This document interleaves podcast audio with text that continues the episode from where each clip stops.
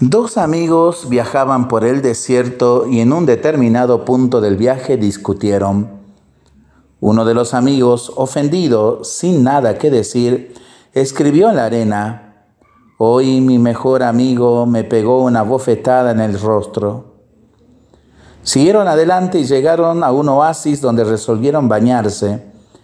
El que había sido abofeteado y lastimado comenzó a ahogarse, siendo salvado por el amigo. Al recuperarse, tomó un estilete y escribió en una piedra, Hoy mi mejor amigo me salvó la vida. Intrigado, el amigo preguntó, ¿por qué después que te lastimé escribiste en la arena y ahora escribes en una piedra? Sonriendo, el otro amigo respondió, cuando un gran amigo nos ofende, Deberemos escribir en la arena donde el viento del olvido y el perdón se encargarán de borrarlo y apagarlo. Por otro lado, cuando nos pase algo grandioso, deberemos grabarlo en la piedra de la memoria del corazón, donde viento ninguno en todo el mundo podrá borrarlo.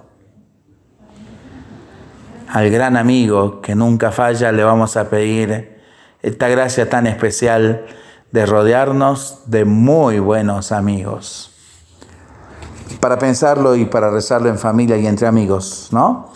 Mientras lo hacemos, pedimos al Señor su bendición, le seguimos pidiendo por nuestras intenciones y nosotros responsablemente nos cuidamos y nos comprometemos a ser verdaderos instrumentos de paz. Que el Señor nos bendiga en el nombre del Padre, del Hijo y del Espíritu Santo. Amén.